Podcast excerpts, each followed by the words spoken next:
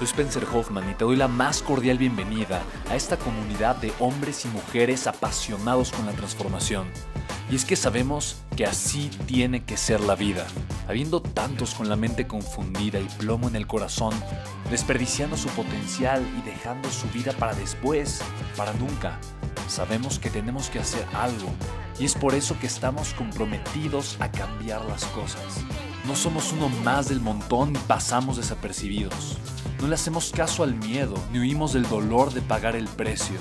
Y sobre todo, no cargamos con el pasado ni con el arrepentimiento porque vivimos en el presente. Creemos en la grandeza y la creamos. Creemos en quienes lideran con su inteligencia y su pasión y en quienes construyen un imperio con su potencial a pesar de venir de la nada. Aquellos que podemos llamar imprescindibles porque sabemos que ser uno de ellos es cambiar al mundo y dedicar la única vida que tenemos a construir un legado. Bienvenido a tu podcast, Una vida, un legado.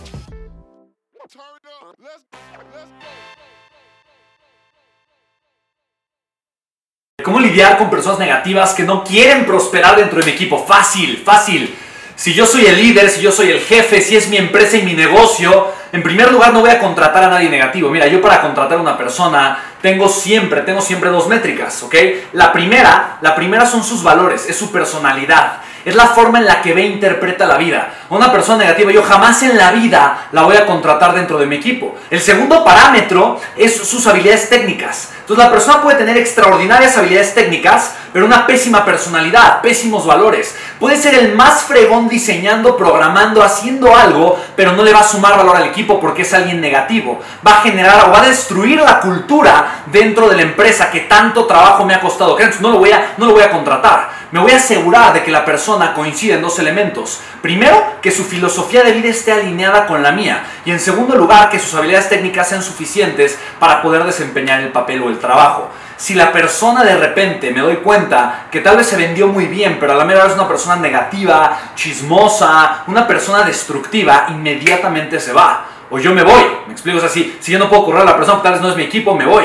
Mira, la vida, la vida es, es demasiado grandiosa, con un potencial tan extraordinario para tener que estar lidiando con gente negativa, ¿no crees? Mira, realmente hay mucha gente negativa, pero yo creo que hay más gente positiva. Sin embargo, una persona negativa puede fastidiarte mucho. La verdad, puede, puede, puede generar muchos conflictos, muchos problemas. Y a mí me ha pasado muchas veces. Cuando tienes una persona negativa, tienes que enfocarte ahora en resolver los problemas, en manejar el conflicto, en vez de poner tu atención y tu energía a crecer. Entonces, por el amor de Dios, ¿quieres crecer? ¿Quieres tener buenos resultados en tu negocio? ¿Quieres ser una persona con un crecimiento constante en tu vida? Aléjate de la gente negativa. Eh, y muchas veces el, el error común que, que, tendemos a cometer es pensar que podemos cambiar a las demás personas y hacer todo lo posible para que la otra persona deje de ser negativa, para que me escuche, para que, para que cambie de alguna forma. No lo hagas. Una persona negativa es negativa. Mejor invierte tu esfuerzo, tu atención y tu energía en crecer con gente positiva que te va a aportar valor y va a crecer junto a ti durante este camino.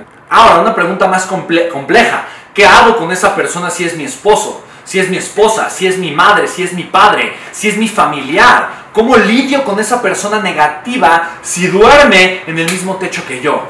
Y aquí tienes que tomar una decisión. Mira, cuando es tu familiar, tal vez no es tu esposo, pero es tu familiar, puedes tú querer mucho a la persona, pero elegir no dejarte influenciar por ella y no pasar tanto tiempo con ella y más bien rodearte de personas positivas. Si es tu relación íntima de pareja, entonces tienes que evaluar cuál es la dirección que está tomando tu vida y si esa es la decisión que quieres, si ese es el tipo de persona que tú eliges en tu vida. Si la respuesta es sí, porque yo lo elijo, porque lo amo, porque la amo, porque esa es la persona para mí, entonces no te quejes de que es negativa acepta a la persona y no te quejes nunca de que es una persona negativa. Más bien aprende a lidiar con la negatividad de la persona que tú elegiste, ¿ok?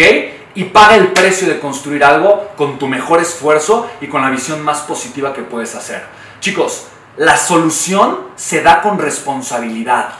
No podemos esperar que el cambio venga de alguien más. No podemos esperar a que alguien se torne bueno, positivo conmigo o que me quiera de alguna forma resolver mis problemas. Yo puedo entender que la situación puede ser dura o complicada. Yo puedo entender que haces lo mejor que puedes con lo que tienes. Yo lo entiendo, yo lo entiendo. Pero hay veces que hace falta tomar más responsabilidad, entender qué estamos construyendo, en dónde estamos parados y simplemente hacer lo mejor posible con lo que tenemos. Así que venga, ¿tú qué opinas al respecto? Quiero leerte, me interesa ver tus comentarios. Venga.